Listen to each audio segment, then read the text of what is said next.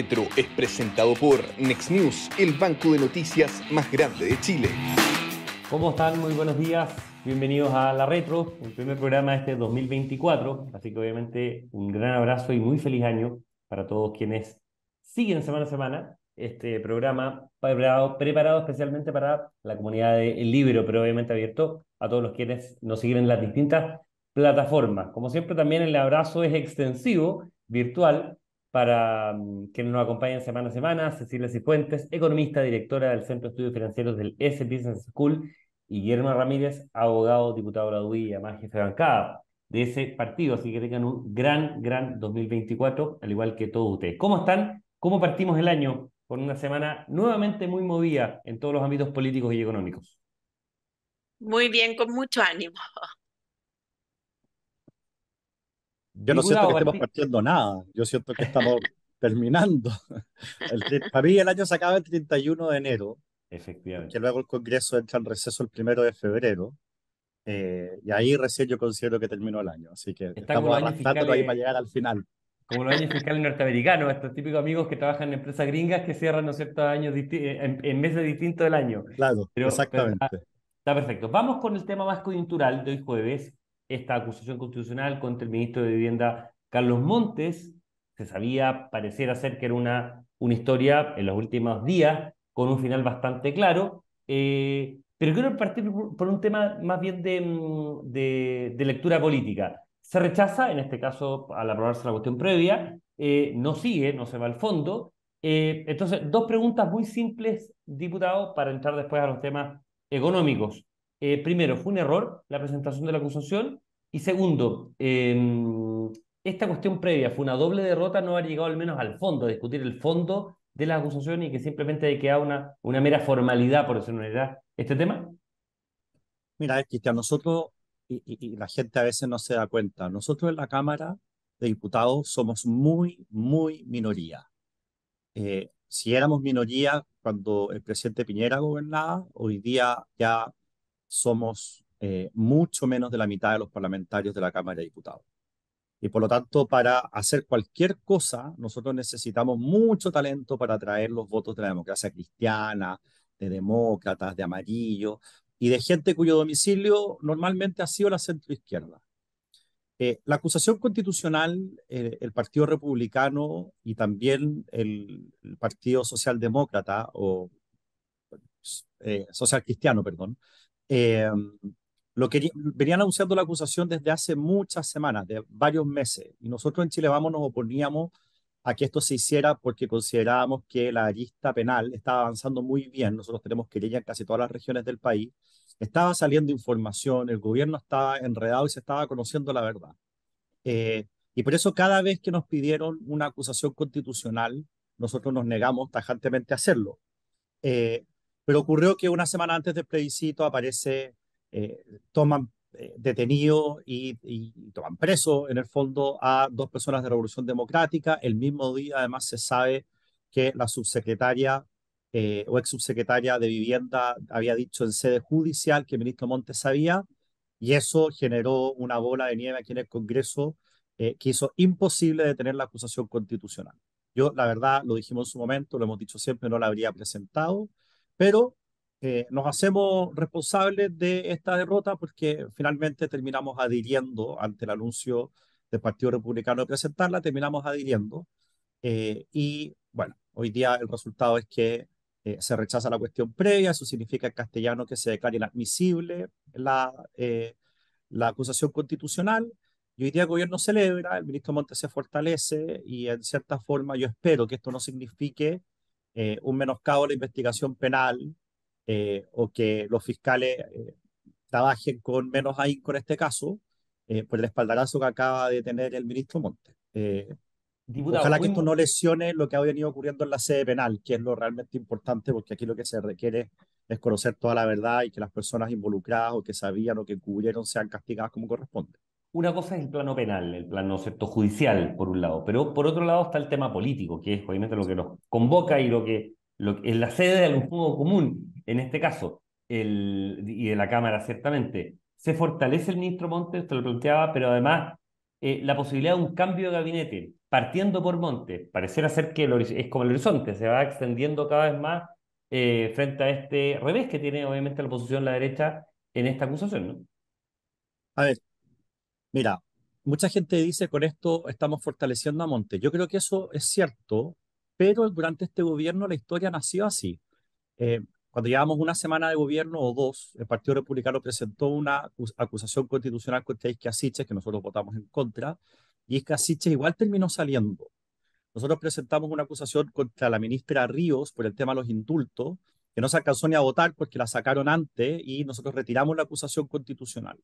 También se presentó una acusación constitucional contra el exministro Jackson, que también fue rechazada y él también salió del gabinete. Es decir, si bien es cierto que se fortalece al ministro Monte, yo creo que lo que tú dices es verdad, eh, muchas veces eso no alcanza eh, para, em, eh, para que quede al final inmune a cualquier tipo de escándalo. Y el, de, el caso convenio es demasiado grande. Yo creo que tal vez termine, termine saliendo igual del gabinete si uno se atiene a la, a la experiencia de los casos anteriores. Cecilia, ¿error político a la luz de los hechos, de lo que ocurre, o, efectivamente había condiciones para un caso tan grave, probablemente el caso de corrupción más importante eh, de los últimos años, extendido, ¿no es cierto?, y extendido por todas las regiones, con una cantidad de plata tremenda, con militantes y con un mecanismo, como se ha dicho, muy bien orquestado, ¿no es cierto?, muy claro, muy nítido de defalcación. Eh, es un error el, haber perdido frente a un caso, insisto, no a la acusación cultural, pero un caso tan claro, tan nítido en el haber optado por esta acusación constitucional? Claro, es que yo sigo pensando que, la acusación constitucional no debería ser el camino en este tipo de situaciones. Y, esto responde en realidad a un problema del gobierno, porque uno siempre ha entendido que los ministros son fusibles en los gobiernos. Y para mí era, y hace mucho rato, que es absolutamente claro que el ministro Montes o tiene que renunciar o tiene que salir. Yo creo que él debería haber renunciado desde el principio. Tanto como si no sabía, porque quiere decir que le pasaron por encima, como ahora más grave todavía si, si se ha ido sabiendo que él sabía de esto. En ese caso debería haber sido el, el gobierno el que lo sacara como ministro. No sé qué pasa con este gobierno que finalmente, como decía Guillermo, situaciones evidentes en que los ministros están cumpliendo en mala forma su función aparecen absolutamente apernados a los cargos, que es contrario a como estamos acostumbrados a que funcione el régimen presidencial, en que los ministros eh, son los que responden por problemas políticos y por lo tanto o tienen que renunciar o tiene que haber cambios de gabinete para salir de una crisis política. Es evidente que este escándalo de corrupción tiene un impacto político y tiene responsables políticos que tienen que renunciar o salir de sus cargos y eso no está funcionando.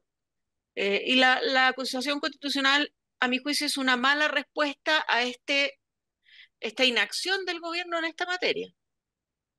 Sí, el tema y lo interesante es todo lo que viene ahora, que obviamente el tema penal sigue muy, muy activo en este tema. Eh, y finalmente lo vinculo con la formalización al, al, general director de Carabinero. Eh, uno escucha el gobierno y busca fortalecer precisamente porque, ¿no es cierto?, hay una defensa y un principio de de, mm, de, mm, de, inocencia, ok, mientras no se muestra lo contrario, pero es que lo que pasa es que si es que eventualmente una persona formalizada, no digo el caso de Montes, pero por ejemplo el día de mañana Crispi u otras personas del gobierno llegaran a ser, bueno, se forma, ¿no es cierto?, una línea conductual, una línea, una, una, una línea de acción por parte del gobierno. Entonces, la pregunta es cuánto hay de defensa finalmente real o cuánto hay de interés o de, eh, o de estrategia política finalmente detrás de, de esta defensa, en fin, de, de todo este caso.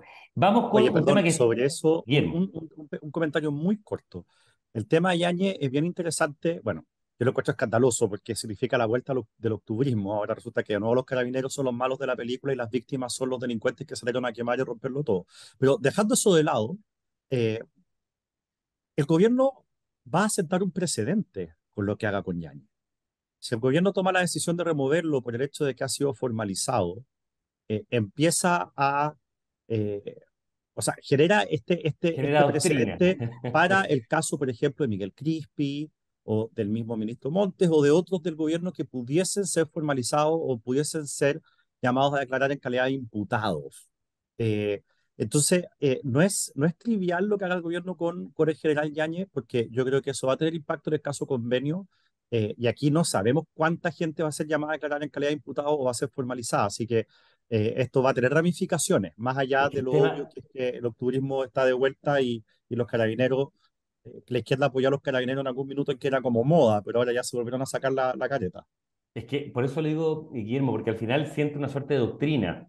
Y yo creo que pues. finalmente la lectura que hay es política. O sea, esto es cierto, ya es ahora, pero en dos semanas más, cuatro semanas más, será Pedro, Juan o Diego, el que sea, digamos, ¿no? nombre de personas que obviamente no, no, no, no, han habido formalización sobre ella, y obviamente corresponde la presunción de licencia siempre sobre toda persona, pero, es. pero, pero es, es, interesante la lectura que se va a hacer ahí. Vámonos, nos quedemos con los temas económicos que, que, que nos convocan siempre, porque hay un tema que está muy, muy caliente ayer, y cuando digo caliente es los ánimos, finalmente, en la oposición por la decisión de, del gobierno de comenzar esta discusión, por decirlo de una manera, eh, sin debate del articulado. Eh, poniendo en contexto, ayer, el día miércoles 3 de enero, parte formalmente la tramitación de esta nueva reforma previsional, de una manera la 2.0 o 3.0, como uno quiere llamarla, del, em, del gobierno, con algunos cambios bien, bien estructurales, y lo que se establece es suma urgencia, doble jornada de discusión, y en total se debaten 30, eh, perdón, se votan 33 artículos. Los diputados de la UDRN se levantan, no votan, dicen que no están para hacer una, una caja de buzón, Franz Sauerman, Henry Leal, Cristian Lavey, Jimeno Sandón, Eduardo Durán, y por lo tanto los 33 artículos se votan por unanimidad por parte del oficialismo. Artículos bien importantes, el fin de las AFP, ¿no es cierto?, terminan como figura, parte de la figura de los inversionistas privados, licitación del 10% de todos los afiliados de la industria, no solamente los, los que ingresan al sistema, cambio los multifondos de la ALE por fondos generacionales, que se pasa de una comisión, ¿no es cierto?, por, em, por saldo, entra y se termina la comisión por flujo, como es ahora, en fin, hay un montón de, elementos para empezar a discutir. Voy con Cecilia eh, eh, en, en, esta etapa. Em, partir con una votación sin ningún tipo de discusión, Cecilia, en, en aspectos que es cierto, ¿ah? tiene un punto el gobierno en eso. Algunos de los puntos han sido largamente discutidos, pero otros no. Y efectivamente uno pensaría que un elemento tan importante y de, tan, de tanta incidencia en los próximos años, bueno, tenga una discusión reposada, ¿no es cierto?, argumentada, muy bien pensada, muy bien argumentada, porque son elementos que la Comisión de Trabajo, bueno, después pasará a la Comisión de Hacienda con Guillermo y después pasará a la, a la, sala. Eh, lo de ayer, ¿qué lectura hacerlo desde el punto de vista técnico? ¿Cómo, cómo verlo? ¿Y cómo se está generando, ¿no es cierto?, una antesala de lo que eventualmente puede ser una votación récord en enero de toda la reforma previsional en sala, que es lo que quiere el gobierno, ciertamente. Yo creo que fue tremendamente negativo lo que pasó ayer y, lo quiero vincular con lo que estamos viendo en materia de educación en Chile. Con los resultados de la PAES, con lo que pasó en, en los resultados de la PAES en Atacama, eh, con todos los antecedentes que están saliendo del verdadero desastre o terremoto que tenemos en Chile en materia educacional eh, y que es el resultado de reformas técnicamente deficientes, que en su minuto fueron criticadas por técnicos no de derecha, sino que técnicos de muy diversos respecto a, lo deficiente que eran desde el punto de vista técnico las reformas. Los efectos muchas veces no son tan de corto plazo, los estamos viendo ahora y en forma dramática. Y cuando ya nos va a costar mucho revertir esas reformas que se hicieron en el segundo gobierno de Bachelet. Eh, no hagamos lo mismo en materia previsional. Y la verdad que eh, de los artículos que se aprobaron ayer, que tienen que ver con temas de organización industrial, y esto yo lo he dicho varias veces, aquí creo que falta mucho análisis técnico serio. Yo, la verdad, y lo digo eh, responsablemente, mi impresión y lo que me he ido formando después de todos estos meses de discusión es que el gobierno no tiene técnicos que tengan eh, los conocimientos necesarios en temas de organización industrial que no tienen que ver con seguridad social, tienen que ver con temas microeconómicos, a lo mejor tienen que ver con temas de competencia, tienen que ver con un montón de temas en que yo veo un déficit técnico enorme, porque el simplismo de decir, ah, no, pero es lo mismo que hace la FC, Sí, pero la AFC la administra la AFP y queremos terminar con las AFP. Entonces, por favor, ni siquiera, o sea, ni siquiera hay que entrar al fondo, hay que entrar a la bajada del título y decir, esto que estamos haciendo puede terminar siendo tremendamente perjudicial y se está haciendo sin el análisis y, la, y, el, y el rigor técnico que requiere, a pesar de que estamos viendo que es desastroso hacer reformas en base a consignas. Aquí hay una consigna, ni un peso más para la AFP, estamos legislando en base a una consigna que sabemos que es errónea, que sabemos que las AFP no tienen la culpa de las bajas pensiones y a pesar de eso legislamos en base a la consigna. Lo veo gravísimo. Pareciera ser, Guillermo, que esto va a ser efectivamente un, o la oposición en este caso, va a ser un buzón, ¿cierto? Una, una, una entidad política que simplemente va a tener que asentir, em, porque obviamente la, el oficialismo democráticamente tiene la mayoría obviamente en la sala, y, eh, perdón, en la comisión, y esto pasará después, insisto, a Comisión de Hacienda y a, mm, y a Sala. Eh, mañana sigue la discusión, eh, el gobierno se, se mm, argumenta que se ha reducido bastante, ¿no cierto?, el proyecto de 350 artículos permanentes a 93 artículos permanentes, de 17 títulos a 4 títulos y de 73 artículos transitorios a 60 artículos transitorios. Pero la, mm, la dimensión de lo que abarca todo el cambio industrial y el de, la seguridad social es tremendamente importante. Entonces, ¿cuál es tu lectura de lo ocurrido ayer y sobre todo, Guillermo, cómo lo proyectas en el resto de los artículos que queda y en las próximas semanas de votación? A ver, bueno, sobre el fondo del proyecto hemos hablado acá muchas veces que va a tratar de aportar con lo nuevo eh, que ha ocurrido, como me preguntas tú ayer, para que los que nos están viendo sepan. Eh, las comisiones en la Cámara de Diputados tienen 13 miembros, todas. Eh, en la Comisión de Trabajo estamos 8-5 abajo, es decir, hay 8 parlamentarios oficialistas y 5 de oposición. En la, Comisión de Hacienda, por ejemplo, donde tramitamos la reforma tributaria, yo soy parte de esa comisión, también son 8 parlamentarios oficialistas y 5 eh, de oposición. En la tributaria estuvimos un año eh, discutiendo en jornadas bien largas, a veces con sesiones en la mañana y en la tarde. Obviamente que perdimos todas las votaciones, cualquier cosa que nosotros presentábamos se votaba en contra 8-5, cualquier cosa que ellos presentaban se votaba a favor 8-5, eh, pero al menos se guardaron la forma de que ahí los temas se discuten, de que ahí los temas se conversan. Eh, lo que ocurrió ayer en la Comisión de Trabajo es absolutamente insólito. Yo en general soy bien enemigo de que los parlamentarios eh, nos paremos de una comisión cuando pasa algo y, abandonemos la sesión, porque al final los dejas a ellos con la mayoría absoluta, sin contrapeso argumental, sin dejar constancia de los temas. Pero la verdad es que ayer ya no quedaba opción. Y déjame explicarte por qué, Cristian. Porque eh, las, las indicaciones fueron presentadas hace 10 días atrás por la ministra Jara. Pero recién ayer se dio cuenta de las indicaciones en sala. ¿Qué significa eso? Que recién ayer, en el momento en que se da cuenta, se le entregan las indicaciones presentadas a los parlamentarios. Antes los parlamentarios no las conocen, salvo que el ministerio las entregue por WhatsApp o las mande por mail o las entregue impresas, cosa que no ocurrió. Por lo tanto, nuestros parlamentarios recién tuvieron acceso a la letra de esas indicaciones ayer en la mañana. Una hora después se cita a comisión de trabajo y se resuelve de que va a votarse inmediatamente. Ante la solicitud de que vayan expertos, académicos, personas que saben del tema a exponer, se dijo que no. Ante la petición mínima de que fueran discutiendo los artículos, se dijo que no.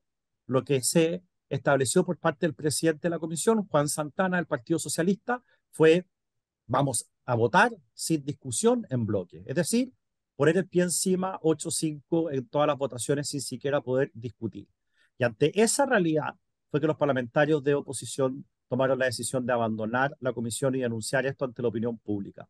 A mí me parece que lo que hace el diputado Santana no solamente mata para siempre su reputación, yo lo tenía por un diputado serio, eh, sino que además eh, hay un abandono de sus deberes, que es de mejorar el proyecto, de discutirlo, de parlamentar, eh, de generar un debate, se renuncia a todo eso y se toma la opción simplemente de ser un buzón del gobierno. Alguien podría argumentar, bueno, esto es lo que se hace porque la oposición eh, no ha estado dispuesta a llegar a acuerdo. Y la verdad es que el hecho de que no se hubiese discutido la, la, reforma de las pensiones, que las indicaciones hubiesen demorado tanto en entrar, no es imputable a la oposición, es un tema del gobierno y nunca ha sido pecado tener una posición distinta a la del gobierno. Para ellos que son intolerantes y que no toleran ningún tipo de posición distinta a la de ellos, eso resulta un argumento suficiente como para poner el pie encima y hacer lo que hicieron ayer. Déjame recordarte, Cristian, y con esto cierro, de que esto no es lo único que ocurrió esta semana. Cuando la CPC presentó su propuesta de pacto fiscal, la primera reacción de la ministra Vallejo fue durísima contra ello. Eh, los acusó de un montón de cosas. Eh, y la verdad es que lo único que ellos hicieron fue presentar una propuesta. Ese es su pecado.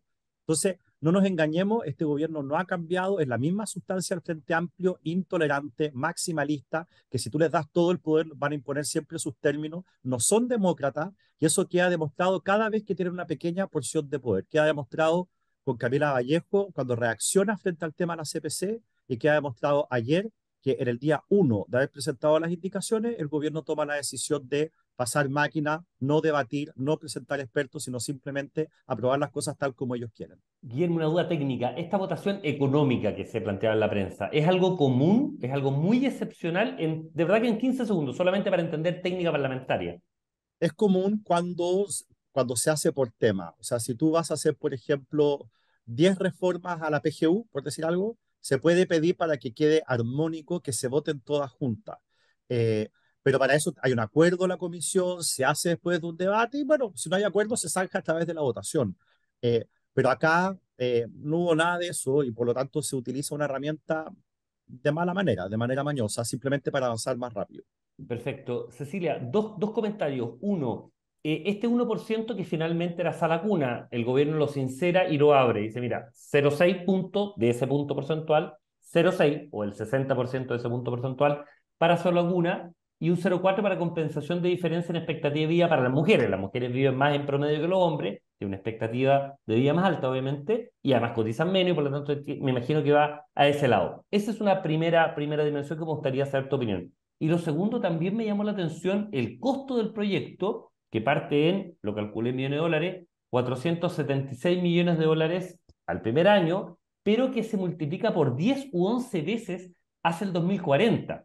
2040 puede parecer muy lejos, pero está, la verdad, la vuelta de la esquina, llegando, ¿no es cierto?, a casi 5 mil millones de dólares, por lo tanto, se requiere mucho, mucho tema de financiamiento. Esas dos dimensiones que ayer se entregaron, eh, por primera vez, por lo menos yo no lo había visto, por parte de la ministra Jara en primer lugar y obviamente el ministro Marcel, que estuvieron obviamente en la comisión ayer eh, en la, mañana. A ver, respecto a lo primero, y aquí otro, otro problema más que ha tenido este proyecto, porque la ministra había dicho que las indicaciones se iban a presentar después de que se diera a conocer un estudio sobre tasas de reemplazo que está encargado a algunos economistas. Ese estudio todavía no se da a conocer. Y el que sí se conoció, que es el de David Bravo, muestra que el problema del sistema está en la informalidad principalmente y en la edad de jubilación. Y la reforma no se hace cargo del diagnóstico técnico y vuelven a presentar las indicaciones sin datos. Y, es, y, el tema del 1% que iba a ir a la cuna y ahora baja a 0,6 y se agrega otra cosa sin que haya ninguna estimación que los técnicos podamos mirar respecto a cuáles son los costos reales de las políticas y de dónde salen las estimaciones, porque el tema de sala cuna viene hace rato y hay estimaciones de cuál es el costo y son bastante inferiores al 0,6. Entonces ahí también hay un tema que que no se entiende. Tú eh, incluso que era cerca del 10% de, de, ese 1%, o sea, un 0,1. Sí, las estimaciones hablaban de 0,2 más o menos, que era el costo del tema de esa lacuna, y no se entiende bien por qué ahora se multiplica por tres veces. Porque esto se hace sin entregar datos y ese es un problema que ha tenido este gobierno desde el inicio y que la verdad que desde el punto de vista técnico ha sido fuertemente criticado en forma bien amplia. Ahora, respecto al costo fiscal del proyecto, eh, ya antes de estas indicaciones, el costo fiscal del proyecto es muy significativo y esto viene de no solo del aumento de la PGU, que no es el principal costo, sino que de la cotización de los funcionarios públicos, por un lado, que es carísimo, eh, y que en el caso del sector privado, cuando uno habla de estos seis puntos de cotización, nosotros los economistas decimos que la verdad es que una parte va a ser pagada por los propios trabajadores a través de menores reajustes o a través de menor contratación de personas, pero en el sector público no. En el sector público todos los chilenos, todos los contribuyentes nos tenemos que hacer cargo del aumento en la tasa de cotización y es, y es una cantidad de recursos bastante grande que vuelve a poner el foco en qué está pasando con la contratación de funcionarios públicos, eh, porque ha aumentado fuertemente. Eh, y el segundo tema es que como esto es costo del empleador, también las empresas pagan menores impuestos porque tienen mayores gastos. Pero finalmente lo que plantea este, estas estimaciones fiscales es que lo que está detrás es el tema demográfico, el tema demográfico y que nosotros necesitamos muy, en forma muy urgente aumentar el ahorro para enfrentar este problema demográfico y la verdad que esta reforma solo destina dos puntos a aumentar la tasa de ahorro, que es completamente insuficiente y vamos agravando el problema de bajo crecimiento, baja inversión, eh, poco desarrollo del mercado de capitales. Entonces, y eso vuelve un poco a lo que decía antes, aquí desde el punto de vista técnico el proyecto es muy deficiente, muy deficiente, es un proyecto populista en el sentido de que privilegia mejor mejores pensiones hoy día, cosa que ya hizo la PGU, a costa de peores pensiones en el futuro. No, y se ha dicho acá también, lo han dicho alguna FP, me acuerdo en el caso de, de la FP Capital, que ha dado entrevista, que crea un sistema de reparto, o sea, que un sistema, lo ha dicho Guillermo, que no existe actualmente en Chile y que de facto, finalmente por votación, lo, lo crea. Eh, Guillermo, quizás no me quedó claro, lo que se viene hacia adelante, hay obviamente tramitaciones esta semana, la próxima semana, el gobierno ha sido bien claro en plantear que quiere tratar de que esta votación en sala se dé durante enero, obviamente en febrero hay receso. Eh, tú ves que están con la fuerza, los votos lo tienen, pero están con la fuerza para poder llegar a votar el proyecto y una discusión, insisto, que llevamos muchos años en apenas un mes. Eso parece ser un sinsentido, algo tan importante, tan amplio en términos de transformación industrial y una reforma al sistema de pensiones en apenas un mes en esto. O sea, si el gobierno es todo lo irresponsable que yo creo que es, respecto a este tema es todo lo frívolo que yo creo que es. Si el gobierno, partiendo del presidente Boric hacia abajo, tienen el desprecio que tienen por la técnica, por la evidencia, por la ciencia, eh, claro que lo pueden sacar en enero de la Cámara. Tienen los votos para arrasar 8-5 en todas las votaciones en eh, la Comisión de Trabajo, lo mismo en la Comisión de Hacienda, donde también estamos 8-5, y luego en la sala, el gobierno tiene una mayoría muy grande a nivel de diputados. Eh, así que si ellos quieren que este proyecto se vote en la sala, en la Cámara de Diputados, para dejarlo listo para que entre al Senado en marzo, pueden hacerlo. En marzo la historia es distinta porque hay un empate entre el gobierno y la oposición, eh, y por lo tanto van a tener que entrar a negociar. Pero yo le advierto al gobierno que se va a encontrar con un ambiente especialmente hostil en vista del abuso de poder, de la falta de espíritu democrático de las, de las, del cero interés por cumplir con la palabra empeñada, como por ejemplo que las indicaciones venían después del informe y no antes del informe, no han mostrado los números, no han querido discutir, no quieren oír a expertos, simplemente para ellos el diálogo, tal como quedó mostrado también con la propuesta de pacto fiscal de la CPC, para ellos el diálogo equivale a adherir a lo que ellos proponen. Cualquier otra cosa ya no es diálogo para el gobierno. Es interesante recordar eh, palabras porque efectivamente las indicaciones se van a conocer después del tema, ¿no es cierto?, de la, las cifras de eh, tasa de reemplazo, que se habían comprometido para la primera semana de enero. Uno tiene buena memoria, este informe, porque además se habían comprometido para esa primera semana de enero porque ya estaban listas las grandes conclusiones centrales del informe que estaba haciendo eh, Rodrigo Vergara, ¿no es cierto? Y compañía, porque era con otro, con, otro, con otro economista. Bueno, un elemento tan importante, tan decisivo, ¿no es cierto?, para tomar un montón de decisiones de política pública, todavía no está sobre la mesa, y son los parlamentarios los que deberían tener ese insumo, esa benzina, para poder hacer trabajar la máquina, ¿no es cierto? Y, y, tenerlo. Eh, no, me quiero, no quiero terminar sin un aspecto que no tiene que ver directamente con economía, pero que la verdad que eh, es, es de política pública, es demasiado importante, y que además se repite el patrón, que, se, que es trabajar a ciegas sin datos. Esta decisión parte contigo, Cecilia, esta decisión del gobierno de no querer entregar, no querer abrir los datos de la, la, la PAES, de la prueba de aptitud. ¿Cómo repercute? Yo insisto, no, no, no quiero entrar al tema educacional, no quiero entrar al tema propio, es, es la norma, es trabajar sin datos, porque puede incidir en la inequidad, porque puede... Pero al final lo que uno necesita es evidencia empírica, es data, precisamente para tomar mejores políticas públicas o para no equivocarse, como lo hemos visto, ¿no es cierto?, en los últimos 8, 10, 12 años de lo que ha sido Chile. Eh, una pequeña reflexión para ir terminando, porque ya estamos casi en el tiempo bastante pasado en este tiempo. Sí, bien corto. Nuevamente impresentable, porque eh, yo entiendo como uno de los roles del Estado eh, la, poder disponer a todas las personas que lo requieren del patrimonio estadístico del país en general. Eh, los datos son tremendamente relevantes en la toma de buenas decisiones. Todos necesitamos información para tomar decisiones. Si no, las decisiones se toman a ciegas y mal. Entonces, uno, yo no puedo entender que haya información que es muy necesaria desde el punto de vista de instituciones de educación, desde el punto de vista de los padres, desde el punto de vista de los estudiantes, eh, para tomar buenas decisiones y que el gobierno quiera prohibir que se difunda esa información. A mí me parece de un totalitarismo realmente impresentable esto que está haciendo el ministro de Educación. Y solo uno lo puede entender como en esos regímenes comunistas que, que no dejaban que se publicaran diarios prácticamente, porque es un rol fundamental del Estado el poder disponer de la información que, que, se tiene, sobre todo que este es un proceso que está dirigido por el Estado y que tiene los datos, y aquí no pueden hablar de la privacidad, porque los datos innominados es algo que es absolutamente evidente y obvio y en lo que perfectamente se puede trabajar y que hemos trabajado los expertos en educación por décadas con estos datos. Realmente incomprensible. dándole un tapado que el, consejo, el, el expresidente del Consejo de la Transparencia, o sea, en fin, hay, hay, hay un montón. Bien. No, impresentable. Yo no tengo nada más que agregar a lo que dijo Cecilia. Eh, la verdad es que cuando hay opacidad de datos en materia de pensiones, en materia de educación, es porque lo que los datos muestran a ellos no les gusta. Y porque puede dejar en evidencia que las soluciones, pongo la palabra soluciones entre comillas, que las soluciones que ellos proponen no son las adecuadas. Capaz que los datos nos den la razón a nosotros sobre lo que hay que hacer.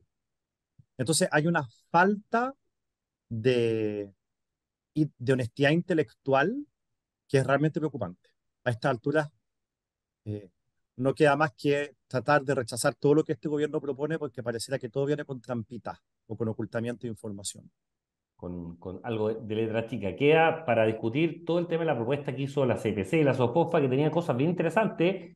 Interesante desde el punto de vista de cómo lo plantean, la comparación siempre con la OCDE, y además que le afecta a mucha gente, desde impuestos corporativos, impuestos a las personas, sobre todo el tema de reducir el tramo exento, impuesto, por ejemplo, a las ganancias no residentes en Chile, en fin, había un elemento bien, bien grueso que, insisto, lo podemos discutir hacia adelante porque es una, una propuesta que seguramente va a seguir dando bote en, em, y en marzo, obviamente, ya se, eh, se empiece a discutir con mucho más fuerza el tema de el nuevo pacto fiscal o con el nombre que ahora le ha dado el gobierno, el ministro, el ministro Marcel. Como siempre, muchísimas gracias por, em, por la audiencia, en este caso, muchísimas gracias a Cecilia Cifuentes, que es la directora del de em, Centro de Estudios Financieros del S Business School, Guillermo Ramírez, abogado, diputado de la UDI y jefe de bancada de ese partido. Muchísimas gracias, un gran saludo nuevamente por este inicio de año y que tengan una gran, gran semana. Nos estamos viendo. Chao. La Retro es presentado por Next News, el banco de noticias más grande de Chile. El Libero, la realidad como no la habías visto.